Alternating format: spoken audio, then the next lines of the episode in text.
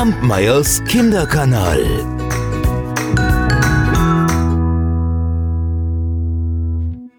Hallo meine Lieben, na, habt ihr schon gegessen? Ich hoffe.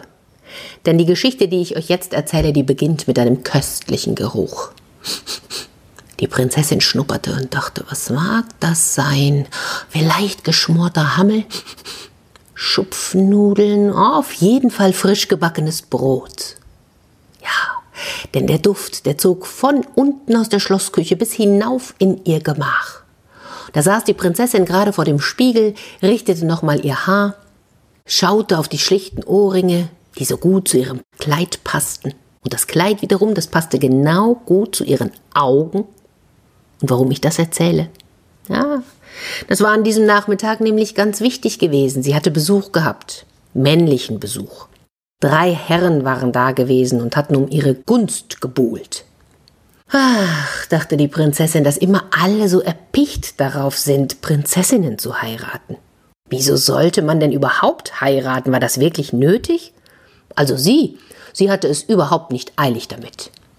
Und deshalb hatte sie Bedingungen gestellt. Drei, um ganz genau zu sein. Und unter uns, das ist natürlich ganz klar ein Vorteil, wenn man Prinzessin ist. Ja, dann kann man die Bedingungen stellen. Und sie hatte gesagt, wer sie zur Frau haben wollte, der musste ihr eine Geschichte erzählen. Und zwar eine, die sie noch nicht kannte, die sie glauben konnte und die von ihr handelte. Und während halt jemand versuchte, ihr eine Geschichte zu erzählen, da versuchte der Hofmeister, den Erzählenden in Widersprüche zu verwickeln.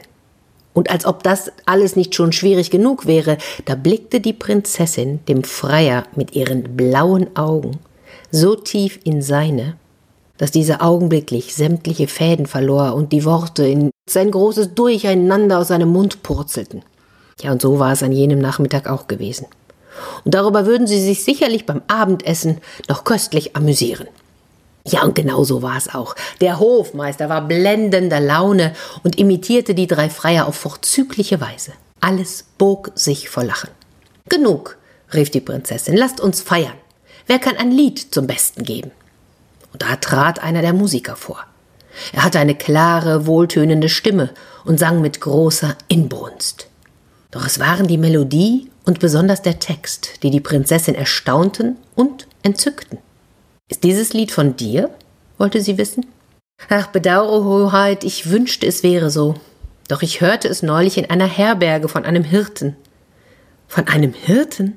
Ja, es heißt, er sei der romantischste Hirte der ganzen Gegend. Es heißt auch, er sei ein nicht ganz dichter Dichter, wenn ihr versteht, was ich meine. Da war die Prinzessin neugierig geworden und wollte noch mehr über diesen Hirten wissen. Naja, und da erzählte der Musiker, es war vorher ein ganz gewöhnlicher Hirte, Hoheit. Doch eines Tages, da hat er euch durch das Fenster eurer Kutsche gesehen und auf der Stelle hat er sein Herz verloren. Naja, und scheinbar auch seinen Kopf, denn seither dichtet er ununterbrochen, er singt Lieder, erzählt Geschichten. Als die Prinzessin das hörte, da lachte sie. Diesen Hirten würde ich gerne einmal kennenlernen. Da mischte sich der Hofmeister ein. Der Hirte, der sei bereits da gewesen, ja, ja, und er hatte tatsächlich die Unverschämtheit besessen, an den Hof zu kommen, um der Prinzessin eine Geschichte zu erzählen. Ja, aber er, der Hofmeister, habe ihn selbstverständlich fortgejagt.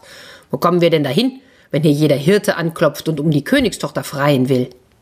Da legte sich die hübsche Stirn der Prinzessin in Falten und die blauen Augen verdunkelten sich. Mein lieber Hofmeister, ich glaube, es geht dich gar nichts an, wer um meine Hand anhält. Und wenn es ein Hirte ist, sucht ihn und bringt ihn her. Ich möchte seine Geschichte hören. Der Hofmeister hat sich so tief verbeugt, dass man nicht sehen konnte, wie rot er geworden war. Und so zog er sich augenblicklich zurück und sandte seine Boten aus. Sie mögen so schnell wie möglich diesen verrückten Hirten finden. Och, das war gar nicht sonderlich schwer, denn jener Hirte, der hielt sich so oder so immer nur in der Nähe des Schlosses auf und hoffte darauf, einen Blick auf die Prinzessin erhaschen zu können. Und so erschien er bereits am nächsten Vormittag am Eingangstor. Die Wachen brachten ihn zur Prinzessin. Die Hofdamen waren anwesend und kicherten ganz aufgeregt. Und der Küchenjunge, der hatte sich heimlich hinter dem schweren Vorhang am Fenster versteckt, und er hoffte, dass er nicht allzu sehr nach Bratenfett roch. Die königlichen Schreiber wiederum hatten ihre Federn gespitzt und die Ohren sorgfältig gesäubert, denn es sollte ihnen kein Wort entgehen. Dann ertönte das Zeichen. Die Türe öffnete sich und der Hirte trat ein. Der Hofmeister verkündete noch einmal die drei Bedingungen, dann bat die Prinzessin den Hirten, seine Geschichte zu erzählen. Und dabei lächelte sie ihn freundlich an. Der Hirte schaute der Prinzessin in die Augen, lächelte ebenfalls und begann. Meine Geschichte, Hoheit, hat sich nicht hier zugetragen, sondern in den Gefilden der Seligen. Dort haben wir alle gelebt, ehe wir als Menschen auf die Erde kamen. Wir waren vergnügt, sorglos, zufrieden. Jeder von uns hatte eine bestimmte Aufgabe, ein Amt. Ihr, edle Prinzessin, war zur Königin berufen. Das Volk liebte euch, wegen eurer Güte, eurer Gerechtigkeit und wegen eurer schönen blauen Augen. Jeder bewunderte eure Augen. Wer hineinschaute, war glücklich. Auch mir ging es so. Ich hatte schon damals das große Glück, als Hirte in eurer Gegend unterwegs zu sein, und jeden Morgen kam ich an eurem Fenster vorüber, spielte euch ein kleines Liedchen auf meiner Flöte, und wenn ihr dann hinuntergeschaut und mich angelächelt habt, ach, da konnte mich den ganzen Tag nichts mehr erschüttern. So ging das Tag ein, Tag aus, Jahr ein, Jahr aus. Niemand hat damit gerechnet, dass sich etwas ändern würde. Doch dann tauchte der Engel auf. Ein großer, mächtiger Engel, der uns verkündete, dass wir nun in Kürze auf die Erde geschickt würden. Zuvor wollte er jedoch sehen, ob wir auch alle unsere Aufgaben gemeistert und unsere Ämter ordentlich erfüllt hätten. Und dabei stellte der Engel fest, dass die meisten recht nachlässig gewesen waren. Nur zwei konnten ihn zufriedenstellen.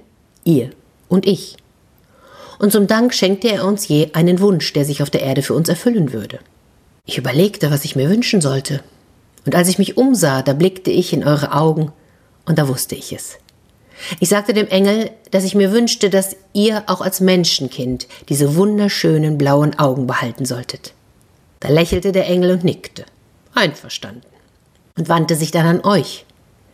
Ihr lächeltet auch und saht mich an und sagtet, ich wünsche mir, dass auf Erden der größte Wunsch des Hirten in Erfüllung geht.